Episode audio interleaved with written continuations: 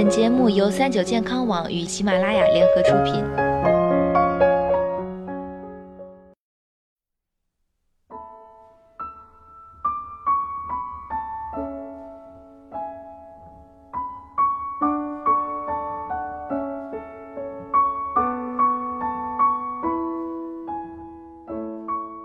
Hello，大家好，欢迎收听今天的健康养生小讲堂，我是主播探探。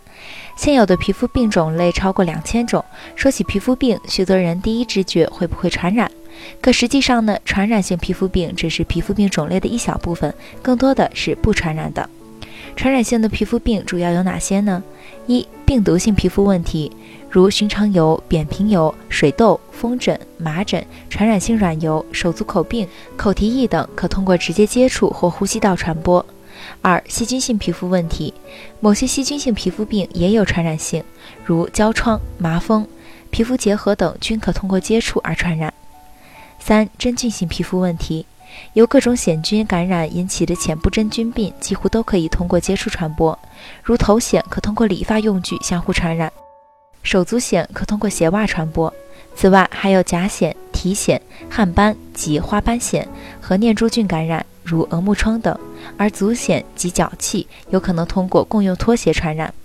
至于其他像由疥螨引起的疥疮、虱子引起的各种虱病、头虱、阴虱和体虱等，都具有很强的传染性。特别是疥疮，它是疥虫的虫子钻到人的皮肤里，导致出现皮疹及夜间严重瘙痒，传染性很强。那么有传染性的皮肤病，当然也会有不会传染的皮肤病。第一种银屑病，一般是鲜红色红斑，在红斑的基础上呢有脱屑，而且比较容易脱落。不疼不痒，虽然看着挺难受的，但是它不传染。第二种白癜风，它表现为边界清楚的色素脱失斑，虽然不美观，但它同样不会传染。第三种神经性皮炎，一般在脖子里、肘尖、足背等部位有肥厚性斑块，不易脱屑，伴有剧烈瘙痒，多由于熬夜和搔抓引起的。第四种湿疹。湿疹严重的情况有很多，像是丘疹、水泡、渗出、糜烂等情况都有，而且伴有明显瘙痒，但它也是不传染的。下面我们再来说说皮肤病问题的传染方式。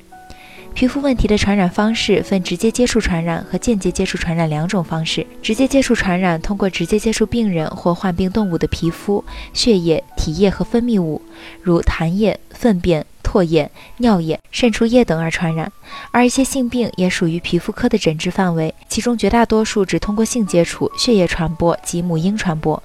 间接接触传染则通过病人经常使用的用具，如餐具、衣帽、被褥、洗漱用品、鞋帽、毛巾等而传染。